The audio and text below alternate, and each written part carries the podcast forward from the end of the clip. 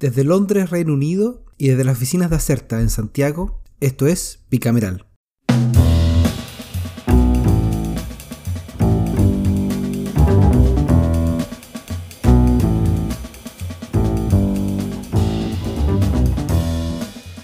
La agenda COVID-19 es la que continúa dominando los temas legislativos.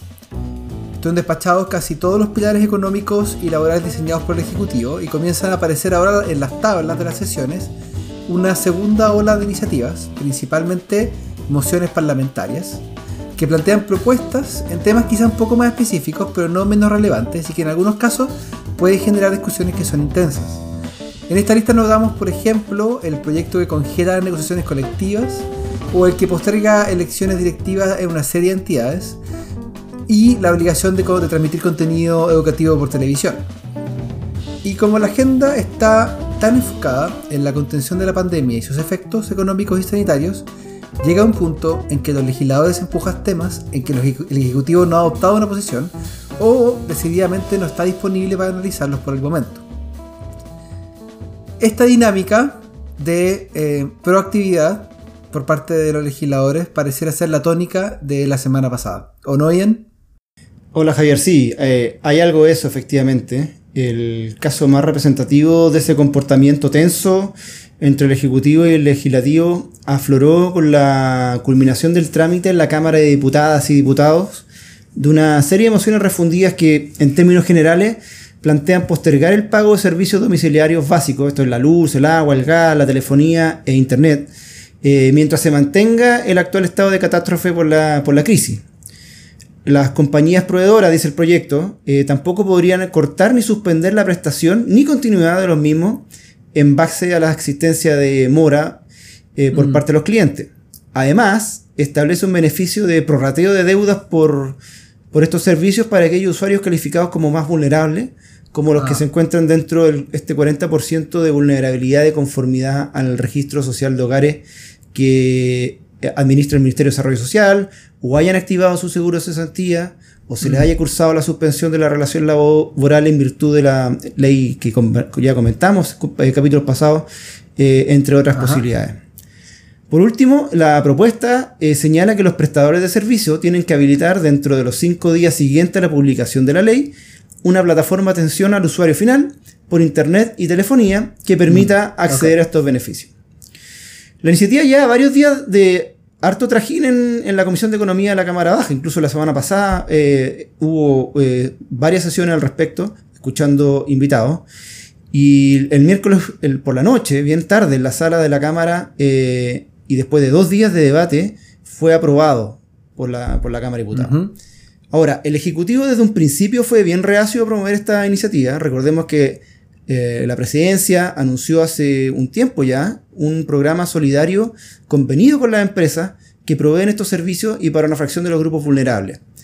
Aunque ya en sala, eh, el día miércoles, eh, declaró abiertamente que acudiría al, al TC, al Tribunal Constitucional, en caso de que el proyecto fuera despachado por el Congreso, para declarar la inconstitucionalidad de varias de las medidas que comenzaron a elaborarse y aprobarse en la discusión en particular de la comisión. El proyecto original o las mociones refundidas eh, eran un artículo único, pero con estos días de, discusión empezaron a sumarse más incisos y artículos al proyecto y terminó siendo algo más grande y complejo de lo que, de lo que era en un principio. Según el ministro de Energía, Juan Carlos Llobet, quien ha sido la contraparte gubernamental que se ha llevado a la discusión técnica eh, para todas estas industrias, hay artículos que serían eh, objetables constitucionalmente, pues habría una afectación a la igual repartición de las cargas públicas y el derecho a propiedad, también generaría gasto para el Estado, y tercero, porque afecta el derecho a desarrollar actividades económicas. Al final, el proyecto fue aprobado y despachado al Senado, sin una indicación que fue rechazada en sala y que establecía que quienes acreditaran estar dentro del 40% de menor ingreso eh, al 1 de abril quedarían exentos del pago de servicios de agua potable, alcantarillado, energía eléctrica, etc que es el mismo grupo al cual está, está diseñado la propuesta de la presidencia eh, que anunciado, que mencionábamos recién. El tema es que en la, en la Cámara Alta, en el Senado, no quisieron perder este eh, momentum y su Comisión de Economía eh, sesionó ayer eh, jueves para aprobar en general otro grupo de mociones refundidas que va en la misma línea eh, de lo despachado por la Cámara. Acá el Ejecutivo, que nuevamente fue citado, eh, planteó sus reparos y propuso buscar incentivos que vayan en la línea de no cortar la, cadena de pagos de quienes están en condiciones de hacerlo, sino el daño contra las empresas, especialmente las más pequeñas que, que proveen agua potable rural o pequeños proveedores de Internet, podría terminar liquidándolas. Al final, el ánimo de la mayoría de la comisión, eh, que es de mayoría opositora, eh, le ofrecieron al ministro Llobet que lo esperarían, digo al Ejecutivo, para la discusión en particular de estas mociones, pero solo si se compromete a presentar indicaciones. Eh, no hay ánimo de, tener la discusión. Así que al final se votó en general para dar una señal política y para que lo vote la sala.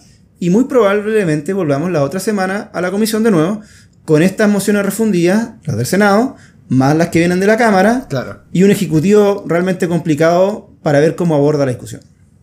Bueno, y de hecho, el, antes de pasar con el segundo tema, el, el hecho que, que el gobierno haya eh, solicitado, que, o sea, que haya hecho cuestión de constitucionalidad sobre el proyecto, reanimó el debate constitucional. Mucha gente salió a decir que eh, ahí estaba la relevancia del debate constitucional porque en este caso una, eh, el gobierno estaba ocupando esa herramienta que es el control, eh, el control preventivo del, tribunal como, una, como un mecanismo para detener el, avance, del, el avance del proyecto. O al menos para evitar su, publicación y su, su, entrada en vigencia si es que se llegara a aprobar. Bueno, cambiando de tema, yo también quería comentar eh, otro tema que está en el mismo carril del legislativo, como del legislativo tratando de sacar al pizarrón al ejecutivo mediante votaciones y avances legislativos. O sea, que ha, habido una proactividad bastante interesante, a pesar de estar con trabajo telemático esta, semana. Eh, me refiero al proyecto de ley que fue iniciado en tres mociones parlamentarias, que son bien transversales y que buscan extender la vigencia del postnatal durante la emergencia sanitaria. Entre los argumentos que se eh, dieron a favor, se dijo que principalmente las mujeres, que son las que más ocupan el, postnatal, eh, las mujeres que trabajan no pueden cuidar a sus hijos o hijas mientras trabajan, ni menos quienes por la naturaleza de sus labores no pueden teletrabajar. Y además, si se acogen a seguro de cesantía, van a acceder a una remuneración parcial que, en el caso, que ya en el caso de las mujeres es en promedio menor al de los hombres, por, por temas de, derecha de género. Aquí de nuevo el Ejecutivo insistió, como las comisiones de Trabajo y Hacienda, y después la Sala, que se estaba en presencias de materia que no son de iniciativa exclusiva del Presidente de la República. De nuevo volvemos al tema constitucional. Exacto. Porque si roga gasto y que gasto público y son materia de seguridad social. De hecho, según la información eh, provista por la Superintendencia de Seguridad Social, la cifra total que costaría extender el postnatal es de 50 mil millones de dólares. Y además respecto de la prolongación del postnatal se señaló que no hay evidencia científica o empírica respecto a que las mujeres embarazadas sean más riesgosas en, eh, en, términos de contraer el, el, COVID-19. Exactamente. Después hay que considerarlo como parámetro de prolongación. El, eh, considerar que el, parámetro de prolongación sea la duración de estado de catástrofe no, no, es lo correcto plantear ejecutivo, porque podría mantenerse el estado después, por, se podría continuar eh, pero aún así comenzar a funcionar hasta las cunas. Habría que deslinkear o, desacoplar ambos elementos. Claro. Y en cuanto a la enfermedad grave de niño menor de un año, si la enfermedad se mantiene, se extiende la licencia y se soluciona el problema. Y finalmente, respecto al fuero, las autoridades del Ministerio del Trabajo señalaron que no querían seguir desmotivando la contratación de mujeres. Que la lógica era cuál es el objetivo de contratar a una mujer. Si ya el fuero puede tener un efecto eh, desincentivador de contratar mujeres, eh, durante, que, estén en, el periodo de fuero, que podría obviamente incrementarse en el caso que eh, se incrementara el, tiempo del fuero. Ahora, la evidencia en otros países del mundo no están concluyentes en ese sentido. Pero bueno, esos fueron los argumentos agrimidos. Y con eso antecedente se llegó a la votación en la sala y que resultó con la votación en general de los boletines junto con una serie de indicaciones que se ingresaron a la Comisión del Trabajo eh, el lunes. Ahora, no obstante, la constitucionalidad del contenido siguió presente al punto que un grupo de diputados del oficialismo anunciaron que iban a hacer uso de la reserva de constitucionalidad si es que el proyecto eh, continuaba avanzando su tramitación. Así que vamos a estar atentos la próxima semana a ver cómo funciona y cómo anda este proyecto de, postnatal. O estos, distintos proyectos que se han, se han juntado. Oye, ¿y por qué estás hablando de la próxima semana? ¿No es que por calendario corresponde a que sea distrital o regional? Bueno, correspondía. Eh, los comités de ambas cámaras decidieron suspender las respectivas semanas regionales y distritales, así que si viene otra semana el Ah. Congreso. Lo habíamos, lo habíamos conversado, sí, hace, hace un poco eh, entre las, las posibles medidas para, para el trabajo legislativo durante el, el COVID, porque en el fondo eh, no solamente está el tema de, de que muchos parlamentarios ya están en su distrito, porque se están quedando en, Claro. en su- en sus lugares o en sus regiones, pero también tiene un tema de que eh, estamos en un periodo en el que en cualquier momento se decretan distintas cuarentenas, por lo tanto es mejor mantener a los parlamentarios y sus equipos trabajando más bien en, de forma de, de- de teletrabajo a estas alturas. Pero bueno, ese es parte del, del proceso. Eh, Ian, ¿hay otros temas interesantes que podemos sumar a esta conversación? Sí, claro, hay varios. Y si quieres te propongo que vayamos haciendo una revisión rápida de las otras cosas que pasaron la semana. Dale, dale. Eh, voy a partir con la tramitación de, con un proyecto del Ejecutivo que suspende temporalmente los plazos eh, en los procesos de negociación colectiva eh, y los procesos electorales de directiva o delegados sindicales. Esta es una idea que se estaba amasando hace días atrás entre, entre el Congreso y el Ejecutivo. Eh, es también de iniciativa exclusiva del Ejecutivo, por lo tanto eh, tenían que esperar al gobierno para que tomase la, decisión. Eh, ingresó a comienzo esta semana el proyecto de ley eh, y está siendo revisado en primer trámite por la Comisión de Trabajo y Previsión Social del Senado. Y la idea es congelar las negociaciones colectivas a partir del 18 de marzo pasado y prorrogar los instrumentos colectivos que venzan durante el estado de catástrofe o aquellos que debieran vencer dentro de 60 días corridos posteriores al cese de dicho estado. Eh, a la sesión de la comisión, que fue eh, ayer eh, jueves, si mal lo no, el miércoles, eh, acudió la, entre otros invitados, Bárbara Figueroa, la presidenta de la CUT, quien, para ser franco, no se manifestó muy satisfecha con la propuesta original que llegó. Eh, acá, acá hay un objeto de polémica que es la imposibilidad de iniciar nuevos procesos de negociación colectiva en sindicatos que no tengan un instrumento colectivo vigente. Porque si bien el proyecto plantea que si ambas partes desean eh, iniciar una negociación colectiva o renovar la negociación en las condiciones co- eh, de beneficios que tengan en una empresa, se puede hacer. Pero los que no tengan un instrumento colectivo vigente no pueden partir. Entonces, es probable que este y otros temas que aparecieron en la discusión eh, sean revisados cuando ocurra eh, la etapa de discusión en particular, que debiera ser bastante pronto. ¿ah? Es- pues la idea de la comisión es tener despachado este proyecto eh, la próxima semana en sala. Ya, Javier, tu turno. ¿Cuál, cuál es tu tema? A ver, ¿cuál es mi tema? Eh, yo voy con lo que pasó el martes en la sesión de la Comisión de Salud del Senado, que tuvo como tema conocer el estado de la provisión de medicamentos e insumos médicos por parte de la Senabast, la Central Nacional de Abastecimiento, eh, y conocer el estado de avance de la implementación de la Ley 21198, que es la que autoriza la intermediación de medicamentos por parte de Senabast a los almacenes farmacéuticos, farmacias privadas y establecimientos de salud sin fines de lucro. O sea, esta fue la ley que se, se- se- se, mm, generó para poder eh, reducir el, el- el costo de los fármacos. Así es. A la sesión eh, fue el director de Senabast, Valentín Díaz, que señaló que el país se encuentra avanzando en cuanto a la adquisición de los insumos para enfrentar la pandemia, pero que obviamente había problemas en cuanto a la adquisición de mascarillas. Y uno de los problemas más importantes que se ha enfrentado es que eh, muchos proveedores se han acercado para ofrecer insumos, pero dadas las necesidades en cuanto a calidad y certificación, muchas veces los proveedores no cuentan con esto, por lo que no se han avanzado mucho con las compras. Y un tema que no es solamente eh, está ocurriendo en Chile, sino que eh, un tema similar está ocurriendo, por ejemplo, en el Reino Unido, donde eh, muchas empresas eh, han, han- han alegado que no, que no han podido vender sus productos al, al servicio de salud porque eh, el servicio de salud no ha querido reducir las certificaciones. Ya. Uno podría pensar que tiene cierta razonabilidad Sí, claro. en, en- en estos casos. En cuanto a la implementación de la ley, eh, de, esta ley 21198 para intermediación de, medicamentos, ha sido gradual. De los 768 productos que intermedia Senabast, se escogieron 100 que salieron a la venta en abril. Para mayo se aumenta a 120. Y en promedio, y esta es como la, la buena noticia, los precios es un 70 están un 70% más baratos de lo que los vende las cadenas. Entonces, hasta ahora parecerá que está resultando de Está forma teniendo un efecto. eh, razonable. Bueno, yo voy a seguir en el Senado con una sesión especial eh, que tuvo la sala para analizar el sistema de ISAPRE.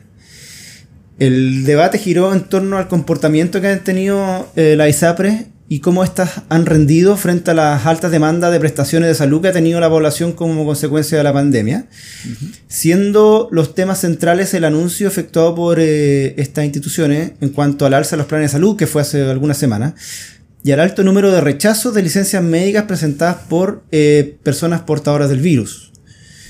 El Ejecutivo estuvo representado por el superintendente, superintendente perdón, de salud, eh, Patricio Fernández, estaba invitado, entre paréntesis, eh, el ministro Manelich se excusó de participar.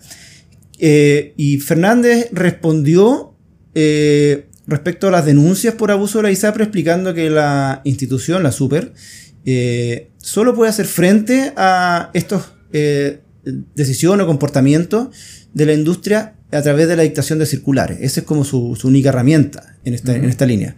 De hecho, se conoció una circular ese día, cuando estaba el, superintendente en la, sala, eh, que obliga a la ISAPRE a realizar un catastro de todas las licencias médicas otorgadas para el tratamiento de COVID-19 que hayan sido rechazadas o reducidas por sus contralorías médicas eh, y, obliga, y las obliga a emitir un nuevo dictamen autorizándolas, revirtiendo esa decisión en un plazo máximo de, tres días hábiles. Así que creo que la ISAPRE han estado ahí eh, haciendo un conteo de cuántas de estas son estos casos y revirtiendo la decisión original de, la, de sus propias Contralorías.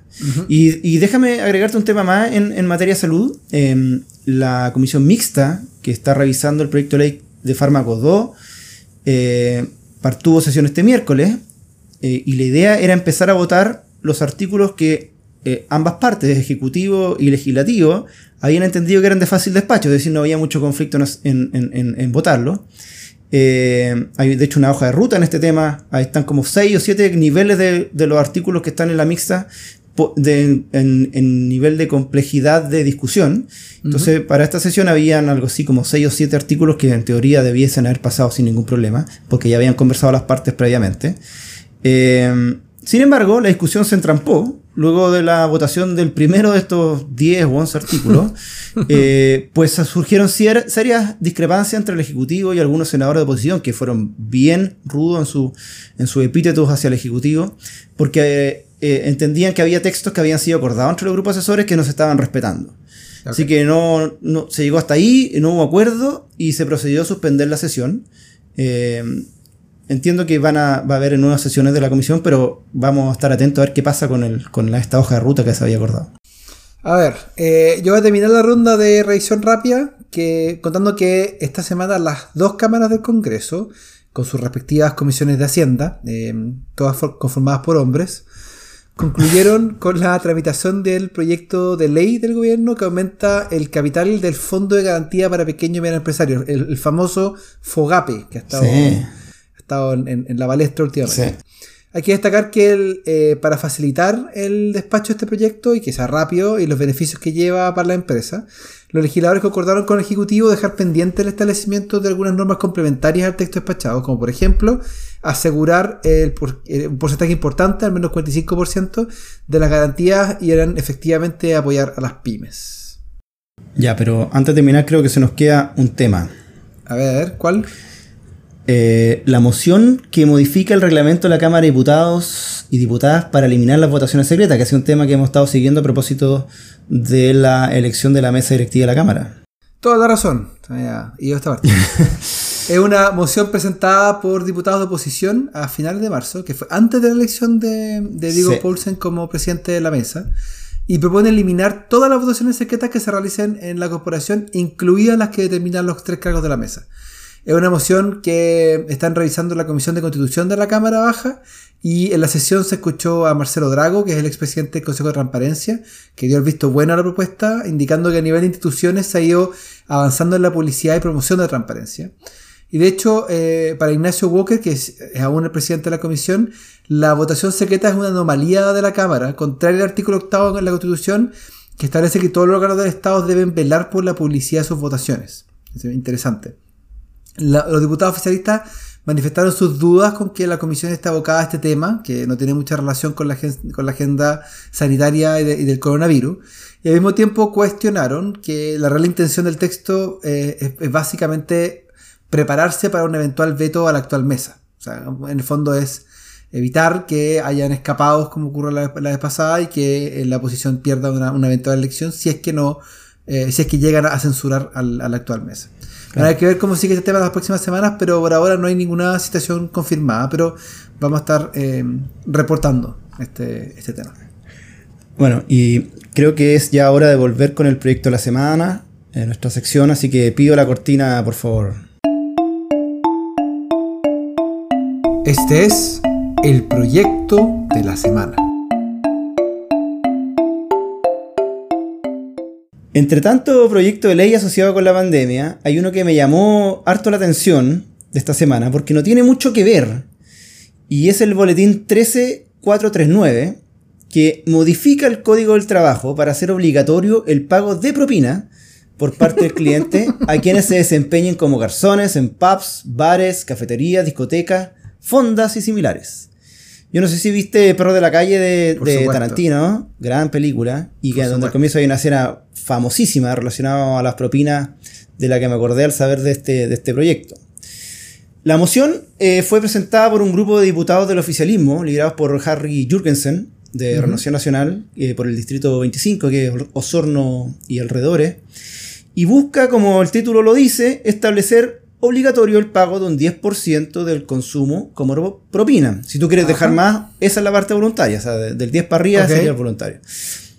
Lo interesante es que los considerandos del proyecto sí hace mención a la pandemia y plantean que a la propina como una especie de fórmula para generar mayor certidumbre en el salario de los garzones, los que muchos tienen contratos por sueldo mínimo y hoy día están siendo desvinculados o pasados a estos eh, acuerdos de, eh, de suspensión, exactamente, gracias. Eh, entonces como que se interpreta o se busca usar a la propina como una especie de enfoque solidario a la construcción de ingresos de estos trabajadores. Bueno, el, proyecto pasó a la Comisión de Trabajo a la Cámara y habrá que esperar para ver si se pone un tabla o no, pero por ahora sigue siendo voluntaria hasta nuevo aviso. Bueno, interesante el proyecto, sobre todo considerando que los restaurantes están cerrados, pero... Sí. pero bueno, déjame cerrar el, podcast hoy día con el adelanto de los temas que se vienen para la próxima semana, porque ya dijimos que no, va a ser de receso, sino que vamos a tener, eh, vamos a tener eh, congreso, eh, no necesariamente presencial, pero congreso al fin y al cabo. El lunes está la sesión de economía del Senado, que tiene contemplado revisar dos proyectos. Uno, que suspende el pago de los créditos hipotecarios y de consumo que otorgados por la banca, y también el de los senadores que dispone la suspensión del pago de cuentas de servicios básicos como medida de protección eh, de los usuarios ante la crisis generada por la emergencia sanitaria. El segundo proyecto también está en tabla en la segunda sesión de la comisión, que va a ser el martes a primera hora en Valparaíso. La Comisión de Hacienda del Senado tiene en tabla para el martes iniciar la revisión del proyecto del Ejecutivo que quiere el seguro de salud clase media, que eh, a través de una cobertura financiera especial en la modalidad de atención de libre elección de FONASA. Este proyecto ya lo aprobó Salud a mediados de marzo y no había tenido movimiento desde entonces, entonces vamos a, ponerlo en tabla. Y eh, por último habrá una nueva sesión de la eh, mixta, de la comisión mixta del proyecto de fármacos, de la ley de fármacos 2, que le hemos conversado, ah, ya no me acuerdo cuántos capítulos hemos conversado del tema de la ley de fármacos. Eh, está agendada para el día miércoles y hay que esperar que sea un poquito menos conflictiva que la que hubo esta semana. Bueno, Javier, yo creo que eso sería todo por, para este capítulo. Muchas gracias y a cuidarse allá en Londres. Éxito y eh, usa mascarilla.